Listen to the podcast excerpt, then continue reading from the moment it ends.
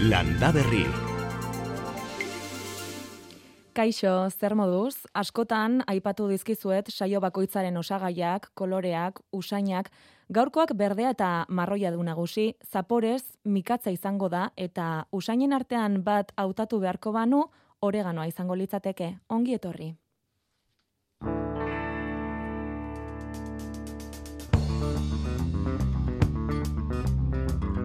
Landa Berri. Ane Agirre.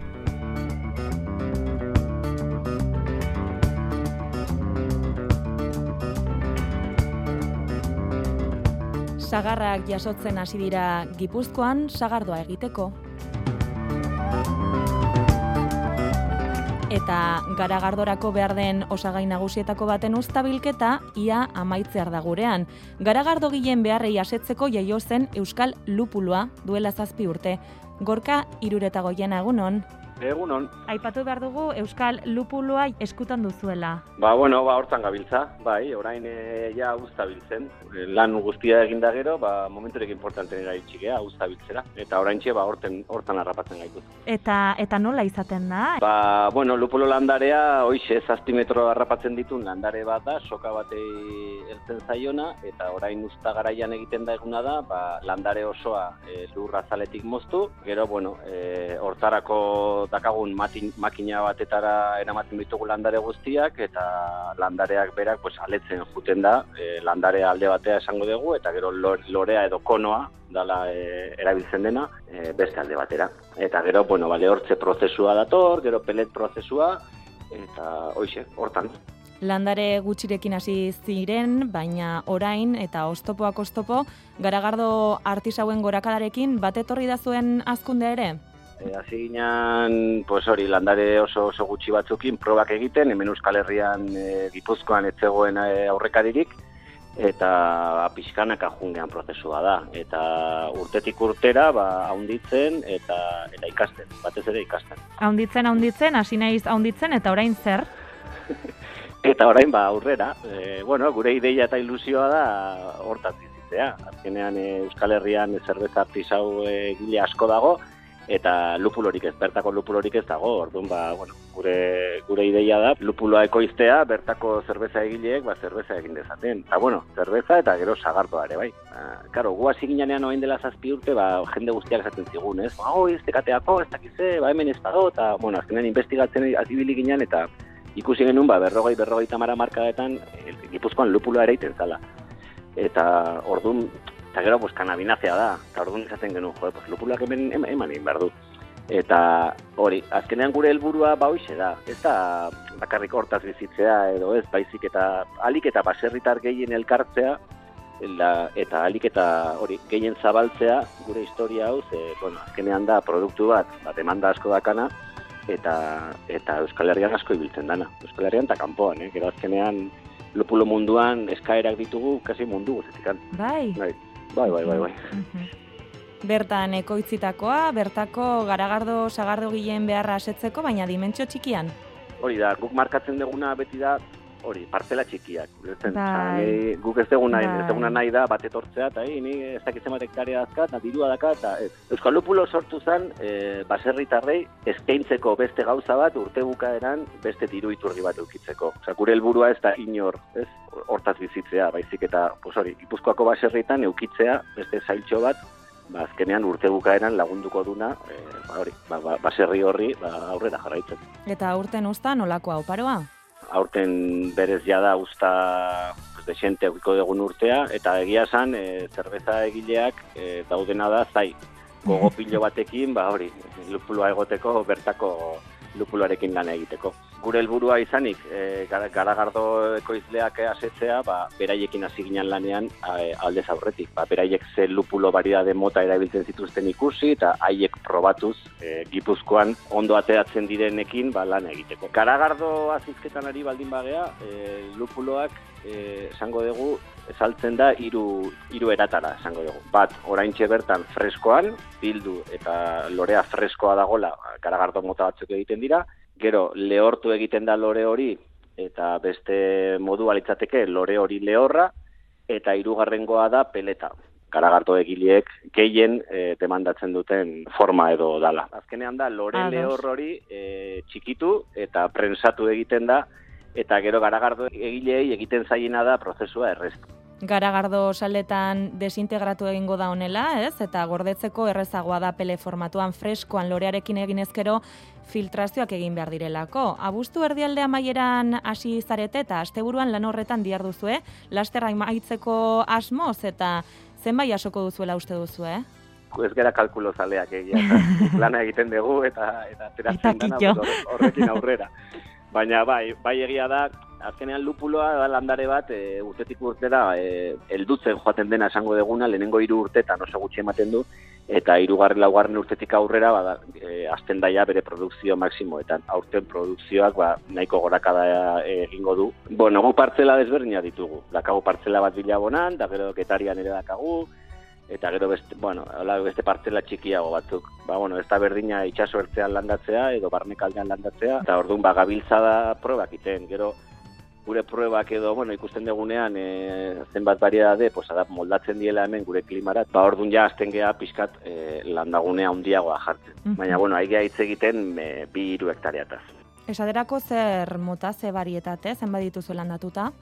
Amaika, amabi variadaderekin. Eta, uh bueno, e, oikoenak edo ezagunena, pues, kaskade, magnum, gero goldinak, dilela aromatikoak, e, zapore asko eta aroma asko ematen dutenak, fagel, nugget, ba, bueno, azkenean e, gehien bat e, oikoenak. Orain behin landareak bilduta, formatu ezberdinetan lupuloa jarri eta hitza emanda duzuenen artean banatuko duzue segilan horretan gorka irureta goien askerrik asko.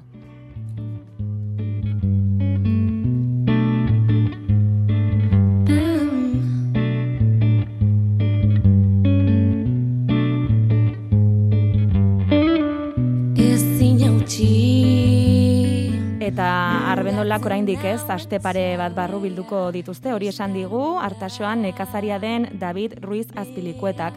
Bere kasuan olibondoak ditu eta lursaieko mugetan, izkinetan, almendorondoak, berrogei inguru. Almenda e, hartuko dute mendi gutxira, e, irai aldean. Hasieran erdi aldean, bai, eta gero dena egiten dute salmenta zuzenean. Bueno, txerako ere gorde dute pizka bat, baina saltzen dio dena lakabeko okindegiari. Bai. Artasoan bertan, ez?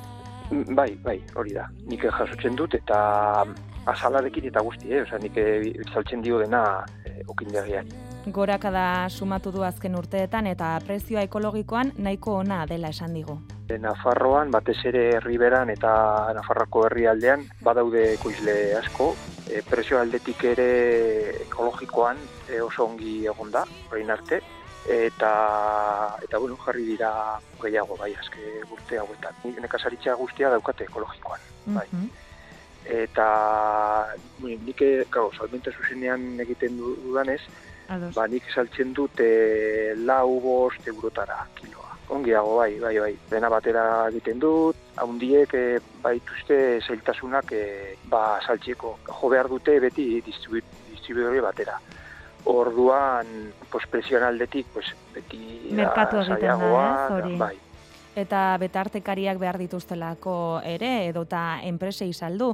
Laurogei bat ekoizle direla esan digute Intia likagaietarako nekazaritza teknologia eta azpiegituren elkartean sakabanatuta daude eta horregatik euren arteko sarea, harremanak bideratzeko ekimena martxan jarri dute.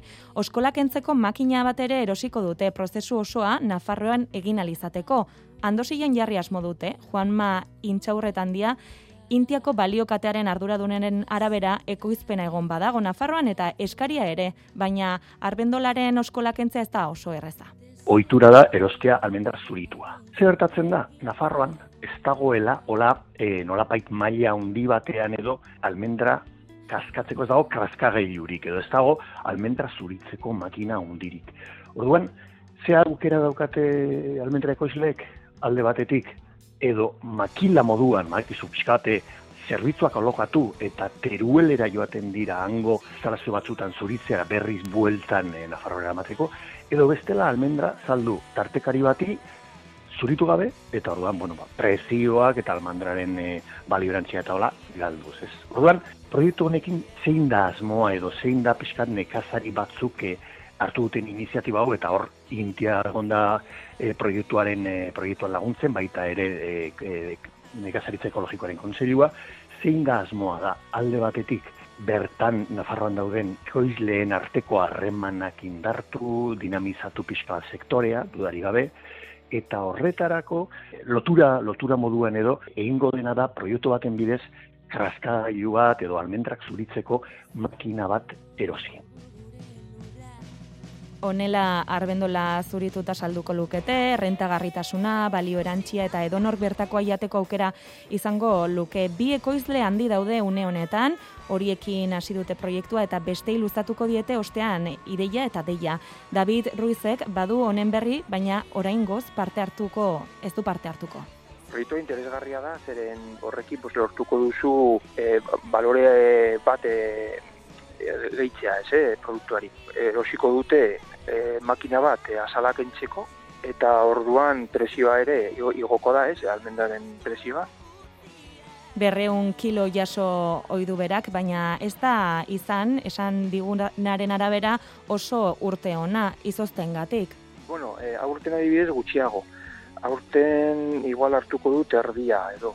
Horti izan genuen izotx bat e, garantiarra e, apirile aldean, eta gutxitu zuen ekoizpena bai, e, nabaritu da. Duela zazpi sortzi urte hasi zen eta entzun duzu Daviden arbendolekin, ba, gozokiak eta pastak.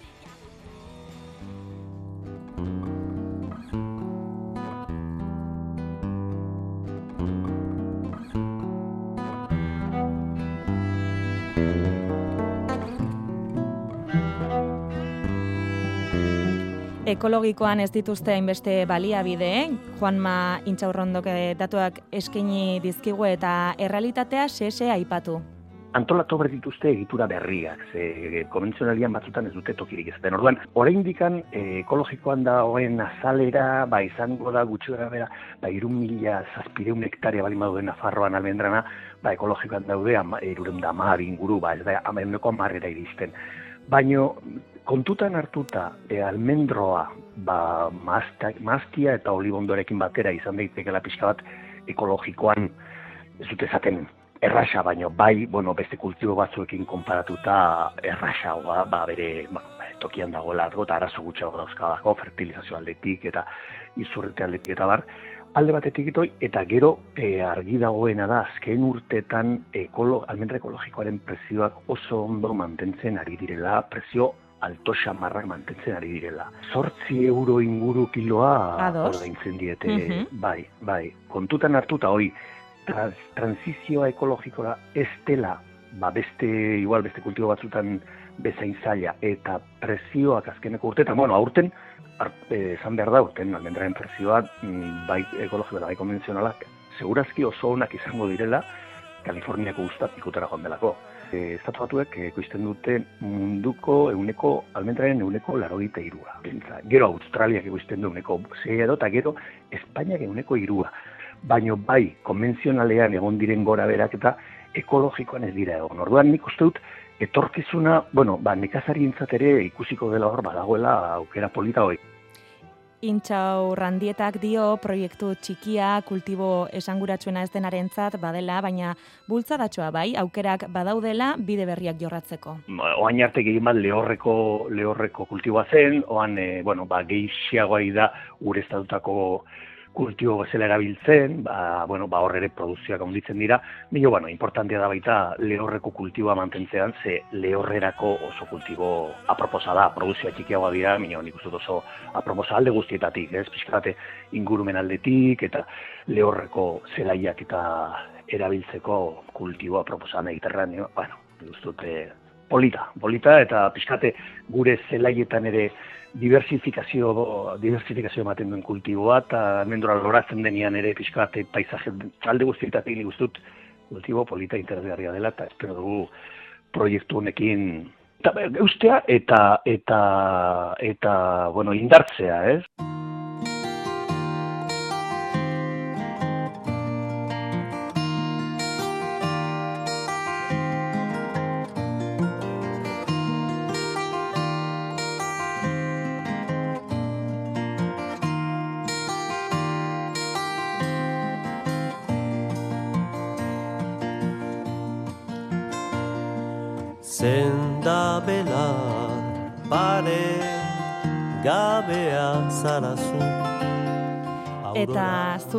Nola egingo zenukete kuaderno botanikoa? Osasuna eskaintzen Koldo eta Joi Euskadi Erratiko mikrofonoetan arrumarate baserriaren eta uren lorategiaren berezitasunak azaldu zizkiguten, ba azkoitiko ingurune horretan hemendik gutxira ordu erdi barru edo garbinelarrea naturopataren eskutik sendabelarren kuadernoa osatuko dute. Hasi terdietan hasiko dira, batzuentzat apirilean egindako lanaren segida izango da gaurkoa, beste batzuentzat hasi berrientzako zertan datza? ideia da ba, e, kuaderno hori aberasten joatea eta berriak dian ikasleentzat ba, kuaderno hori astea egiten eta gero ba, norberak osatzea. Guk nahi ba, horri asko zan kuaderno bat e, prestatu dugu. Ba, berrogei eta magost, irurogei edo izango ditu, gure asmoa da ba, e, amairu bat landare azaltzea, eta mm, bertan lehenengo biltzea, e, identifikatzea, lekuan ikusi, e, zean iztasun dagoen ere bai, e, bueno, lagundu egingo diegu noski, baina bereiak e, moztuko dituzte, eta gero ba, kuaderno hortan itxaste dituzten bitartean ba, zalpenak emango dizkiagu. Honela, bakoitzak osatuko du sendabelarren liburuzka hori, orain zentzuk izango dira, errez topatuko dira bertan lekua proposalda? Nik buruan ideia bat ere manun eta zerrenda bat ere bai, zerriborro bat, eta zerrenda hartan e, neuzkanetik hiru bakarrik ikusten ditun, eta beste asko, banekin zen daula regiala, baina zertarako erabiltzen zian oraindik ez. Orduan, beti emate izkitzuelako sorpresak e, lekuak, beraia daukaten planteamendua da, ba, modu regeneratibo batean lan egitea lurrarekin, ustea lurrari, zerrekartzen duen ba, ikusten, Eta bueno, ba, e, dibertsitatea oso ondia da. E, ugaritasuna ere bai, hainbat espeziarena, Orduan, bueno, ba, aurretiaz indezakezu ideia bat, ez, garai hontan ze sendabelar dauden, baina gero bertara joan, eta ikusten duzu, ba, akaso bakanagoa dan sendabelarren bat, ba, han asko dagola. Eta, bueno, hori, ba, e, politia da, leku lekura egokitzen ari gea, eta e, nahiko genuke jendeari hortan erakutsi ez, ba, bakoitza bizidan tokian, bere inguruan, e, ba, behatzen eta jakiten zer daukan, ba, bai udaberrian, udan, udazkenean, bueno, e, ezagutza hori. Irribarrea aurpegian Oregano asko dago momentu hontan. E, Santio Belarra e, hiperikoa ere badago eta hainbat okitan hiperiko hau e, landare hau ja e, joana dago, ja pasata dago. Eta mm, gero, ba, bueno, nola ez, asuna asko dago. Hau, alde guztietan ikusten dugu asuna, plantaina, txikori belarra, badia ia urte guztian dauzkagunak, ez? Orduan, e, udaberrian egin genuen noien lanketa, eta bueno, nik oraingoan ba, e, oiek alde batea utzita, buruan euskanetik aurkitu ditu denak, oreganoa izan da, e, gero apobelarrasko aurkitu dugu, e, apobelarra oso landare bitxilla da, e, tontor, e, bueno, kirten luze luzea osatzen zaio eta arrumaraten benetan e, dotorea gaude momentu hontan. Ez dira nola nahiko belarrak soberan dakizue, bakoitzak erabilera zehatza du, sasoiaren araberakoa gehienetan. E, urtaro hontan e, gehien bat e, niretzako zaindu beharko genukea e, estarria, arnaz bideak, eta ikusten dugu hortarako senda belarrak daudela oreganoa bea izan daiteke bai. Santio belarra, hiperikoa bai izan daiteke orain argia gutxitzen hasten denean hainbatek izate dituzte ba, animo gora berak eta e, depresio harinak ere, bueno, ba, hori, hori ondo tratatzen du landare honek, eta e, nik askotan pentsatzen dut hau ez dala kasualitatea izaten, zer dagoen momentuan, ba, handik pixka batera beharko degula, ez? Ez dulbelarra ere adbiez asko dago, ez dulbelar ostoak daude oso onbilak. Eta bueno, hau ba, landare ederra da, e, lehortu eta udazkenean e, infusioak e, egiteko, ba, arnazbideak zaintzeko, eta e, ikusten duguna hori da gehien bat, arnazbideak zaintzeko, eta gero baita ere, gernubideak garbitzeko daudela e, momentu hontan zenda belarrasko. Eta hau interesgarria da, ba, gernubideak e, garbituta, edo atxikita dauden likiduak gorputzetik kenduta, ba, neguare harinago igarotzen dugu, ez? Sintonia moduko bat bere hitzetan topatu ditzakegun belar eta behar dugunaren artekoa.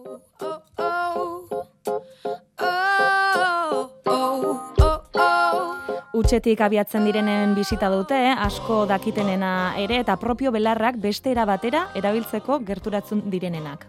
Mira, e, etorri zan aurrekoan saiora emakume bat, eta orain e, guan ere etorreko da, bat tindu naturalekin lan egiten duna, ez? Eta berak sendabelarrak interesatzaizkio, baino koloreen gatik, pigmentuen gatik, eta, bueno, hau, ba, ez da ikuspegi ohikoa, ez? Ez da ikuspegi Bai. terapeutikoa, baina berak e, hortik bideratzen du, eta netzat hori oso aberazgarria da. Ba, beak nola ikusten duen kolorea, nola prozesatzen ditun sendabelarrak artea egiteko, e, bere egunak eta bere ariak eta tindatzeko. E, generalean interes handia duen jendea da, e, eta erabileran e, atera nahi dionik, e, ez dut e, oso maila teorikoan hitz egiten, beti erabilerak izaten dira garrantzitsuak e, eta erabilera seguruak. Nola erabili, zen aurritan, zenbat denboran, Lekuan, e, horrek duen xarman azpimarra jarri du garbinelarreak.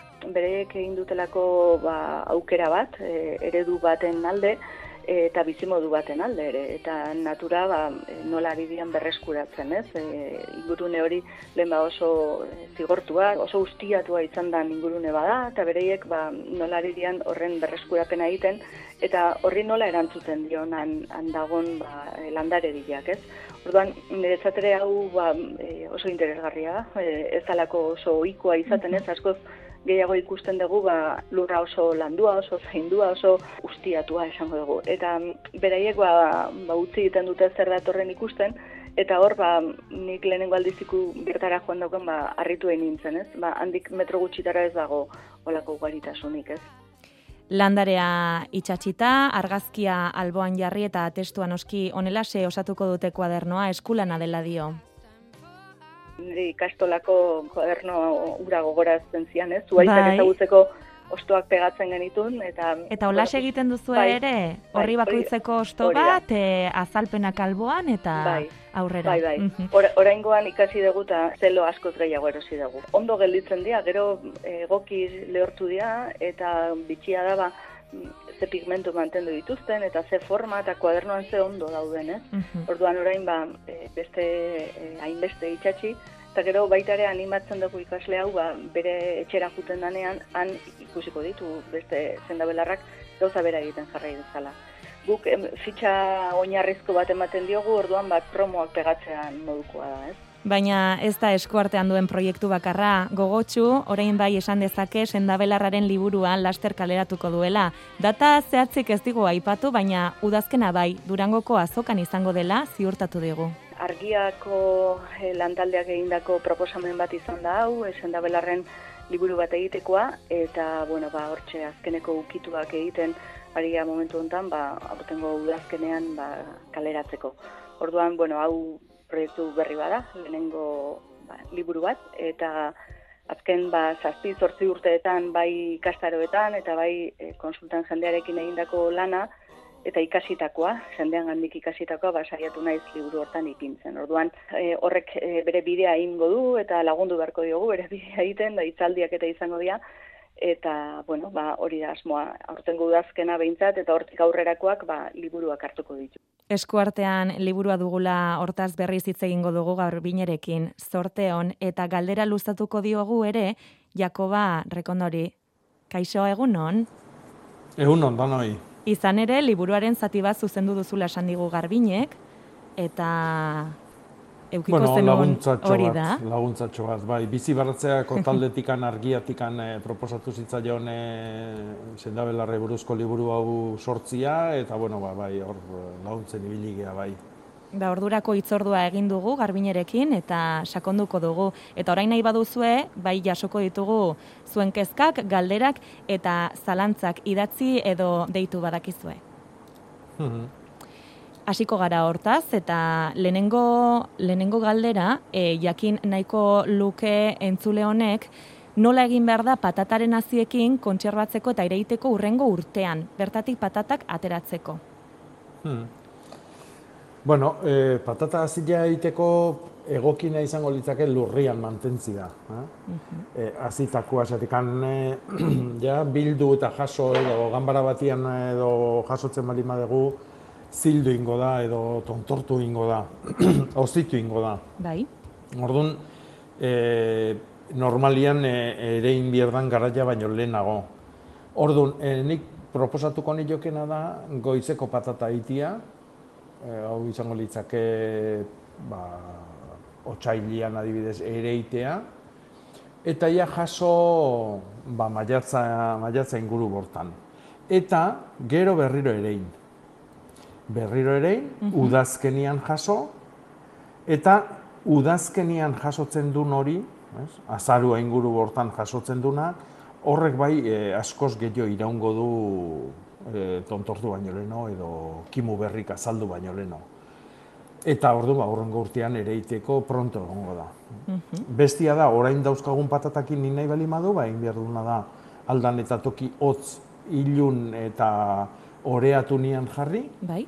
E, eta naiz eta zildu edo naiz eta kimu bota, eta kimu hoik e, erein, ereiteko sasoia iritsi baino leheno haundigik balima daude, moztu kimu hoiek baitare. Eta berritu daitezke, eh? berrituko dira lurra, lurrean e, ereiten degunean. Ados. Oso ondo, ba, orain patatak albo batera utzita, kiwi gazte batzuen argazkia bidali dizkigute argazkiak eta esaten du sei edo zazpi urtekoa direla eta ez dakiela oso ondo zer gertatzen zaie. Ikusten dudanagatik azalean eh, egongo litzateke arazoa? E, bueno, badirudi azaloi zerbaitek arraskatzen dula edo Bai. e, askazalakin goiti bera pasata bezala da hola, ez dakit hor animali matibilikoan aurrea tatzea, e, bai, e, Gustu hartu diona, ez, zuhaitzari. Ikusten dira, ez da, bai. Bai. E, zaurik daude, eta badirudi zaurioik itxusituta daudela ba, gaitzakin edo. eh? Bai. Orduan, bueno, e, animalik usatzeko ba, sisteman bat bilatu beharko du.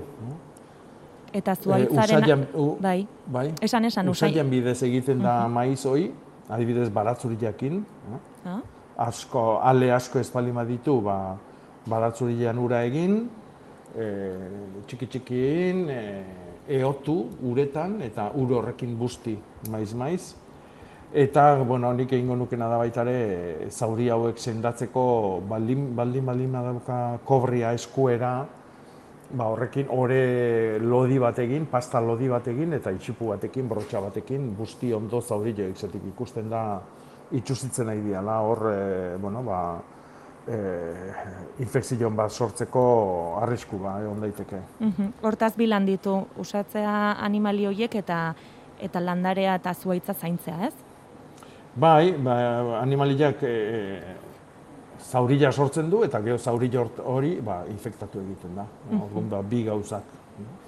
Landare baten irudiak jaso ditugu ere, lorez gainezka, forma eman nahi diotela diote, urte osoan loratan egoten denez, ba, noiz den sasoi onena ebakitzeko. E, beti, beti, beti nik hau, hau plumbago bada Bai. eta e, nik hau inauziko nuke udaberrin. Zatik e, u- lorealdia goiz amaituko balitz, e, olako igokaritan lorealdian ondoren ere inausketa egin daiteke. Baina negua iritsi bitartean denbora eduki beharko luke landariak puja berrik eta botatzeko. Orduan, lorealdi oso luzia balima dauka, hobia deu udaberria, itzardi berria itxoin, eta orduan egin inausketa. Mhm.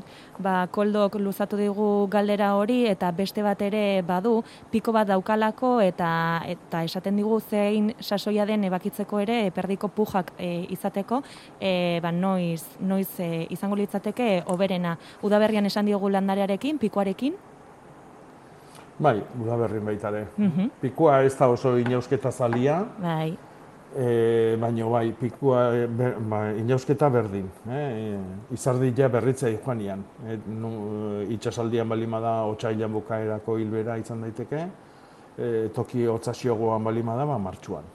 Mhm, mhm. Ba, geldialditxo egingo dugu orain eta bueltan zalantza gehiago eta peiorekin ere hartu emana egingo dugu. Hmm.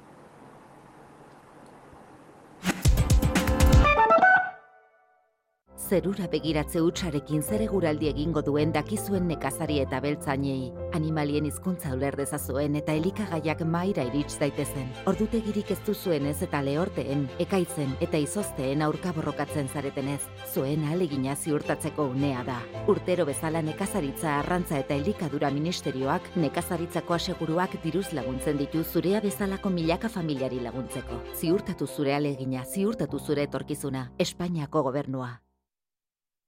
Astelenean, ETB baten Bueltatzeko gogoa geneukan neukan zeneukan ta zeneukaten Maialen Arzaiuz eta Xavier Zukiaren eskutik Arratsaldero ero piba zuek ETB baten Euskaldunon gogoa sebeteko duen saioa itzuliko da. Biba zuek! Astelenetik aurrera, denporaldi berria, ETB baten. Beasaingo hileko lehen larun bateko azoka berezia. Larun bat honetan udako produktuak protagonista. Kalabaza, azalorea, brokolia, tomateak, piperrak, alberginiak eta opariak eta zozketak bezeroentzat.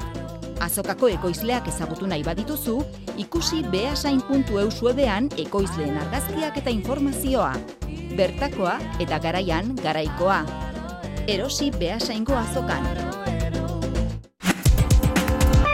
Euskadi Irratia. Bagoazen arantzazura, peio zabala, egunon. Haupa, egunon, egunon. Zer modu zaude? Primera, nizan berko dut. Aste polita izan da? Giroa Bai. polita ari da, bueno. guk Atsegina. Berezia daukagu arantzazuko ama berginaren bederatzi urrena, egun hauetan izaten baita. Mhm. Eta, bueno, ba, gure ospekizunak, eta jendearekin harremantxoak, eta, bueno, ba, hortxe, hortxe biltzen gera.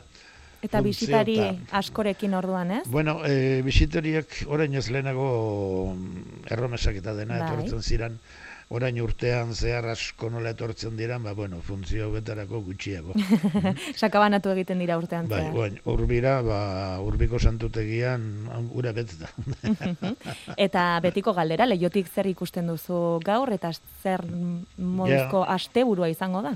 Goiz, goizetik eh, garbia eta doktorea ikusten zen inguru hauetan, e, bai mendiak eta bai bekotxokoak eta dena, eta alaxia dator, e, amabost, amasei gradurekin etorri da eguna, ez da bat ere oztu, eta emezortzira iritsi daia, eta hemendik aurrera pixkeka jungo da igotzen. Aurten ez du bero undirik izan, ez dira izan egunagola Bai. Hogeita hamar gradutatik ba justu balako batean edo pasala. mm, Baina, bero honarekin dabil eta neurri honetan, eta bai gaur, bai bihar igandea, astelena, aste artea, e, egun horietan denetan, aizea ere, ba, pixka bat ekialdetik, Europa aldetik eta Mediterraneotik etorrita, eta orduan ez da izango fresko horietakoa ere, mm. eta, bueno, temperatura goxoak emango ditu, eta, bueno, ba, giro oso politiarekin joango dela ematen du, hogei tamaika gradu, hogei tamabi, eta hoiek harrapatuko dituk, ba, gutxitan bezala Bai. aurtengo uda hontan. Eta hoien ondoren, bigarren partea ere, e, garbi, bueno, dotore ez dut esango, baina laino gehiago izango da hor. mm. Eta beroa ez hainbestekoa. Ze aizea sartuko da pixka bat gehiago itxasaldetik. Eta itxasaldetik humiditate gehiago ekartzen du. Eta ia beroa naiz eta eguzkitsua izan, ba, hogeita iru, lau gradu horietan frenaturik egongo da. Hala ere, goiza, lainotxo horiek daudelako ere bai, freskoxeago. Bueno, freskoxeago ez, e, epelxeago. Ah, dos. Amazazpi mezortzi gradu, emeretzi ere emango ditu, asteazken ostegun eta horietan, orduan, goizetik epelago bai, lainoak ere bai. Eta gero egunez freskoxeago. Mhm, Disfrutatzeko eta gozatzeko. Baina, bai. aste bete nahiko dotorea eta polita betea izango da orain datorren hau, eh? Eta dirudienez egonkorra ere? Ala ematen du, eh? Oain, eh, alakoren batean batez ere, hori denean ez, eh? baina alakoren batean, bero hoiek segun nun pilatzen diran gehiago, mendi ingurune eta Nafarro inguru hortan eta Araban bertan ere bai, e, ekaitzatera jotzen dute. Mhm. Ez ekaitz luzeak, eh? baina deskargatxo batzuk, ba, hoietako ere bat izan leike, ostegun, ostiral edo hola, baina normalean mentzat hortara ere ez du joko. Kargarik ez du ekarriko, baizik, harin, harin, ibiliko da. Mhm. Aste honetan txoko batzuetan tuteran eta bar izan dira euriteak eta aste honetan ez dugu espero printzipioz olakorik, ez? Hemen ez du ematen, eh? Izatekotan hori baso urte zean bat turmoi Bai. aldiren bat, esan dugu bezala, ba, aste erdian hor, ostegun atxaldean edo, eta beti izaten dira, ba, solto xamarrak. mm? Toki batean bai, i, han botaik galanta, eta bale, ba, bestetan ez. Bai, bai, bai, bai. Aberatsa da oso gurea Euskal Herria, orduan hori esango dugu. Ba, peio, eskerrik asko, eta esan behar dizut, lasterarte. Datorren astean beste ahots bat, beste gidari bat izango delako. Plazerra izan da. Oso, ondo, ba, ale, eskerrik asko, eta segi formal. Bai, zuri, eta berdin. Jakoba, argazkiekin gabiltza hemen, e, badakizu WhatsAppa batzutan gobernatzea zaila izaten dela, eta mm. bidaltzen digute, e, ba, somorro baten argazkia, nahiko handia, etxean, eta, Mhm. eta esaten digutenaren arabera, ba, ba jakin nahiko lukete lehenengo hori zer den, eta, eta gero botako dizu galdera. Ba, egia esan da, hola ikusita nik ez dut asmatzen. Askotan gertatzen zaigu, eh? Askotan Bai, gertatzen bai, zaigu bai. argazkiekin, bai. Esaten digu tiestoen Eta- azpian azaltzen ari dela eta ez dela ezaguna berarentzat. Tiestoen Mm, barruko lurren baten bat bakarrik eh, ikusten duela eta eta nola akabatu baina. Ba, ne honek ez dut ezagutzen, orduan ba, ez dakit Facebooken jarri beharko zu, eta Ea, erantzunik. Argibiden bat ematen digun, noi da. Bai, bai, ba, ba hortensietara salto egingo dugu. Orain landatzea zer iruditzen? E, orain landatzia... E, a ber, ez da txarrena, baina udazkena bero xamarra balima dator, eta lehor xamarra udara jundan bezala, ba, lanak itxango ditu ondo itxasten. no? Orduan, e, beak ikusiko du. Gai ikusten balima da, ba, landatu eta lorontzian e, zituen baldintza beakin jarraitzeko gai ikusten balima da, ba, bai. Hau da, oain jartzen balima dugu lorontzitik landare bat lurrian, urte guzti noitu da, ba, han ureztaketak, maitxa marritzatea, ondo zainduta egotea, eta bar. Claro, lurrian jarri eta badirudian abandonatuta utziko degula, orduan hortan kontua izan behar dugu. No? Hasieran e, naski ez ditu sustrai berrik bapatien botako, eta bar, orduan ba, zaindu beharko du, ba, lorontzian balego bezala. Hoiteko gai ikuste balima da, ondo. Bestela, eutxi landariai lorontzin, oain arte bezala, eta datorren otsailean landatu. Mhm. Ba, badakizue gure WhatsAppa 688-666-000 dela, baina zuen deiak ere jaso nahi ditugu, ditugula, bederatzi lau iru 0 bat bibi 00 e, telefono zenbakian. Eta hortxera deitu du Aitorrek, Aitor, egunon. Ere, egunon. Egunon, Bai, egunon, ez da jago ba. A ber, nire galdera da. E, Bai. Kuiak eta biltzeko e, bai, e, urria eta azarua da, ezta? Bai. Zeko sasoia gordetzeko, adibidez. Mhm. Baina, karo, ni dazkat, e, kuia asko dazkat, egarrake bai. Baina, Bai. e, landarea ja, da, ja, iartzen, iartzen, baina oso Bai. iartzen. Horun Bai. zen behar, bertan utzi, oguan bildu, o nola, hoi nola inbiarret.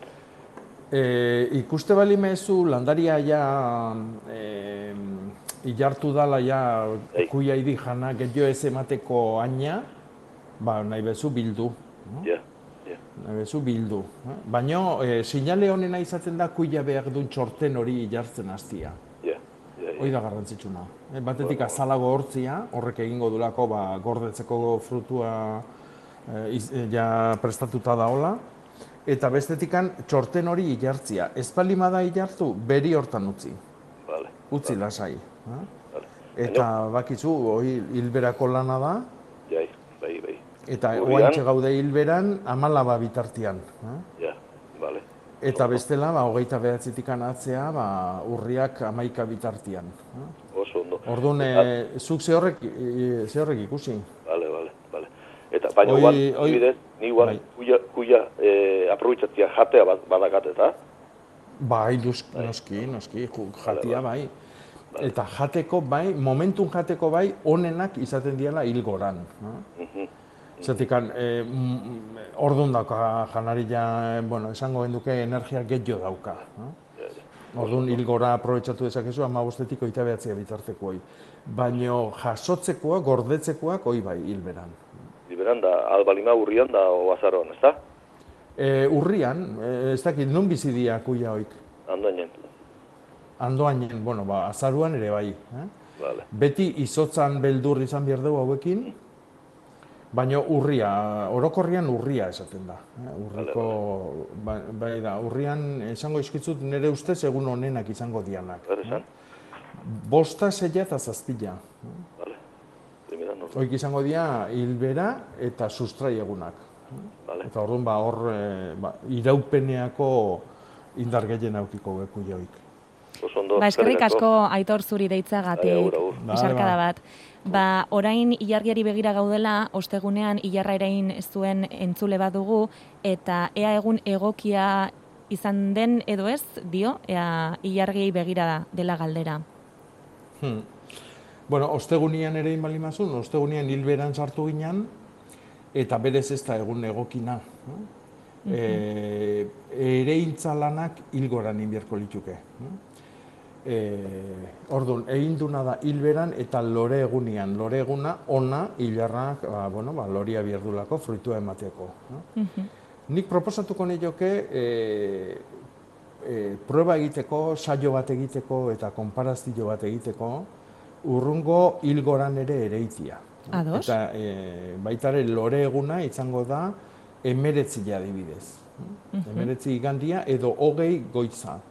Orduan, bi horietako batian egin dezala eta berak ikusiko du. Hilgoran egindakoa eta hilberan egindakoa egun berian, lore egunian. Eta hartaka, badanok ikasiko dugu bere Hori eskolatik. Oso ondo. Ba, Mikel, telefonoz bestaldera, egunon.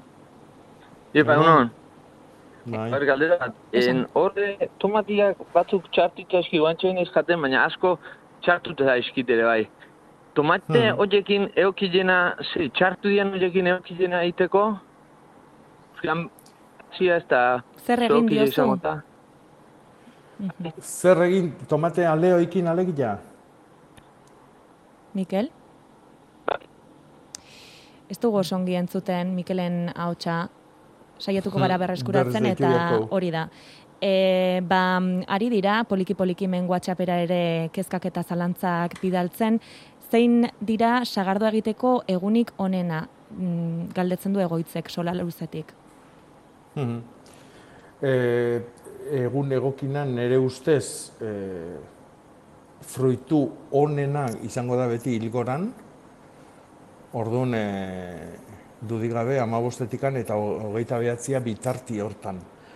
Frutu egunak behar dira amabosta bea amasei goitza o, eta hogeita laba, adibidez, oso egun onak. Oso egun onak. Eta hilgorak egiten duna da hartzidurak eh, azkartzia, piztutzia, eh, Mhm. indartzia.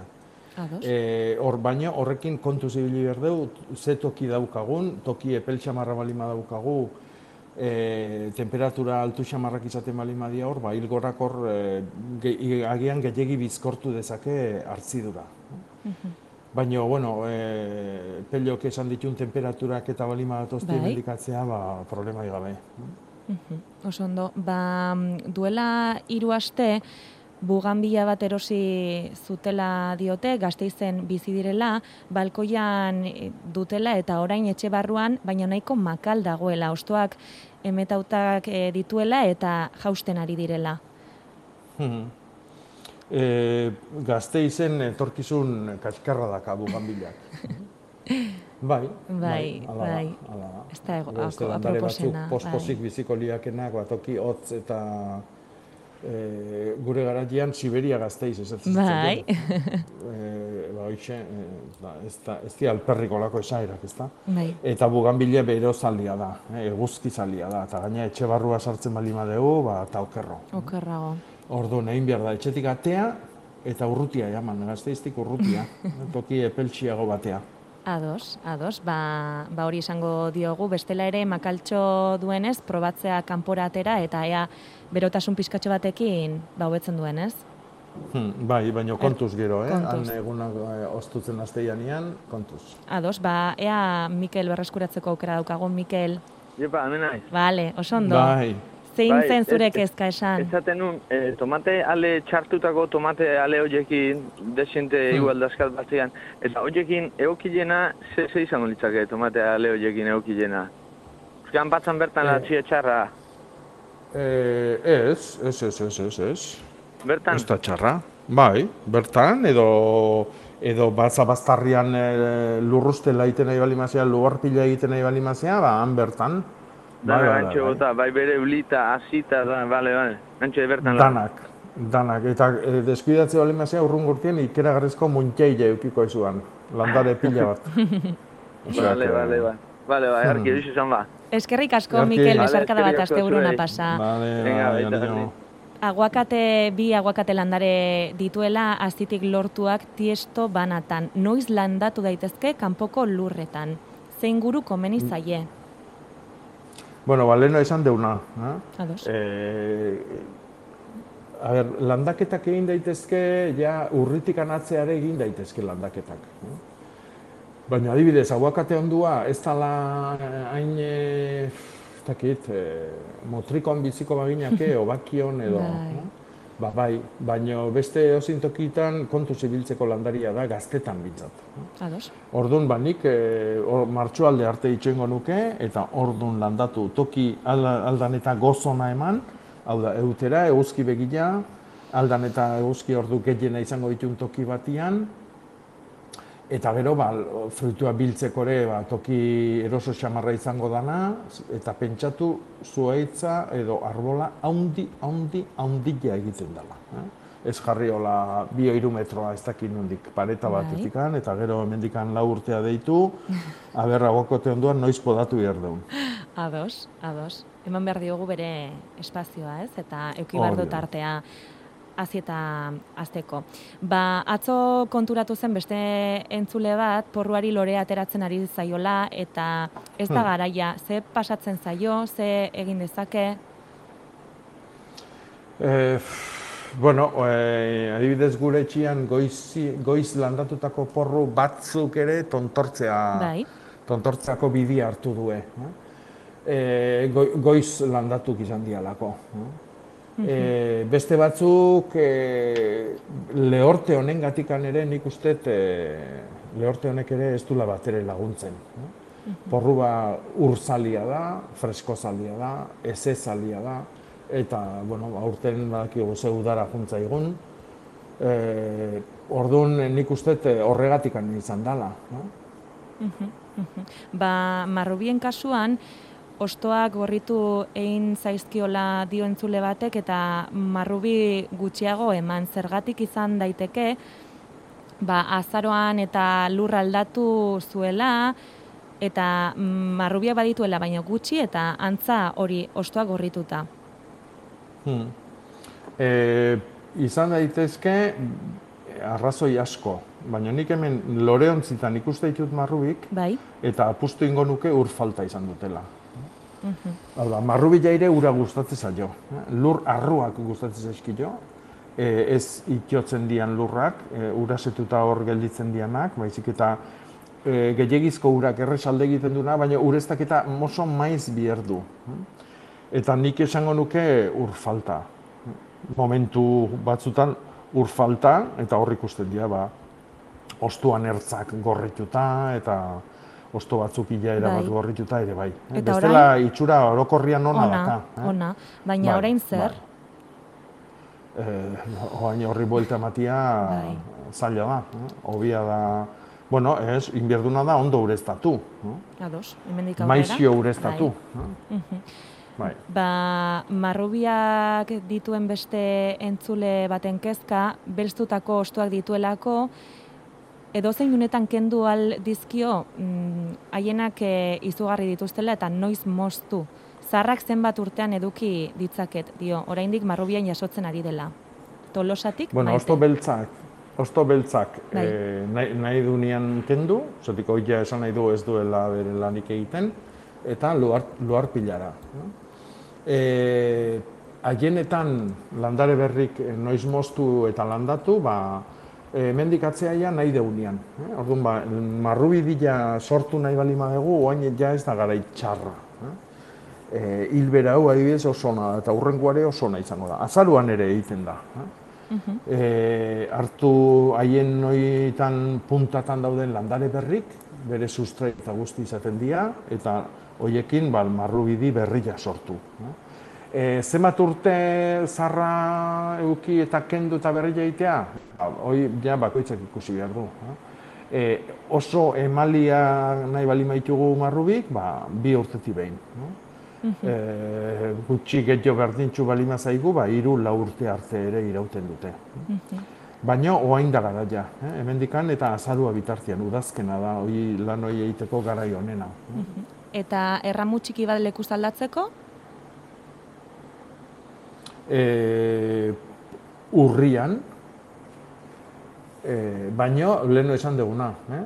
ureztatu behar dugu sustrai berririk ez dulako eukiko, edo itxa, itxaron datorren martxo arte. Mhm. E, aurten piperrak inbernaderoan landatu ditula, berotegian eta inoiz baino minagoak daude. Negutegian landatzeagatik e, izan daiteke beste arrazoiren bategatik? E, ez, e, arrazoia oso simplia da, Be, ze udara eraman dugun. Bai. Berua eta lehorra. E, piperren mina areagotzen da le, aire lehorrakin, lehortiakin. Orduan, e, ureztatzen balima dugu lurra, ba, lur horrek gero uroi lurrunduko du eta landaren ingurua eziagoa izango da, eta e, aldiak ez dira hain minak izango. Eta noski negutegi batian, ba, hoi, e, areagotu egiten da. Mhm. Eta piperrekin Orduan, gaudela, eh, bai, esan, esan. Ez, ba, hoxe, ba, urtengo udarakin, ba, ez naizela bate harritzen, piparrak minak izatia. Mhm. Eta piperrekin gaudela argazkia bidali digute eta oso beltzak ikusten dira argazki horretan eta galdetu nahi du zergatik zer gertatu zaien eta eta zer egin dezake. Bai, hemen beztuta daude, Bai. nik esango nuke hor- hori ere uran falta dela. Eh? Hau da, e, hoi tomatia ere gertatzen zaio, ipurdi beltza edo deitzen diteuna, edo ipurdiko txampona. eh? Bai. Tomatia gainetikan ala- alia oso ondo ikusten dugu, hartzen hartzeagoa zenean giratzen dugu, eta azpin olako txampon beltz distiratsu bat izango balu bezala, eh? bel beltza mantxa bat.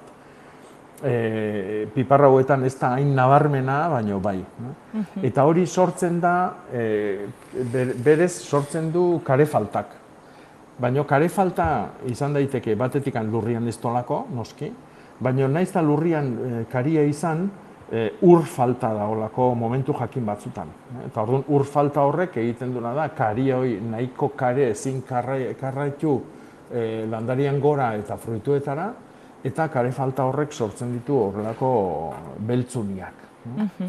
Orduan beak ikusi beharko du, edo gehixio ureztatu behartzun, edo bierdu hemendikatzea baita ere, ba, piperrak ez dezala hori izan, edo lur hortan ia kareik falta otean.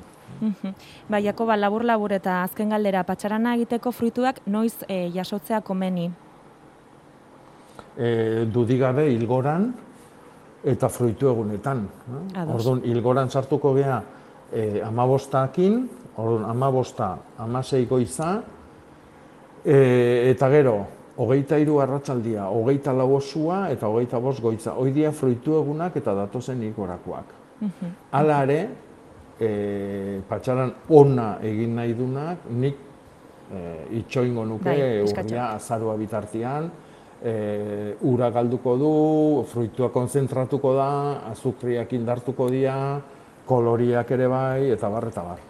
Ados, ba, beste galdera gordeko ditugu eta orain bai Jakoba eskerrik asko aberatsa izan da oso ibilbidea eta eta mila esker danagatik. Zaindu. Bai, berdin, eta ondo izan zure. Mm. Gaur azoka eguna, txoko askotan esaterako, donostian ekologikoa, iruñan ekomerkatua eta gure lurreko merkatua bilboko areatzan. Sasoiko produktuak topatuko ditugu, urduña, zumarragan eta atolosan ere. Arbonan bestalde, laborariek okupatutako lursaia landu ostean, asteburu honetan auzolana dute. Eta asteazkenerako itzordua, ordizian, ardi latxaren esne gordinez egindako berrogeita sortzigarren gazta txapelketa.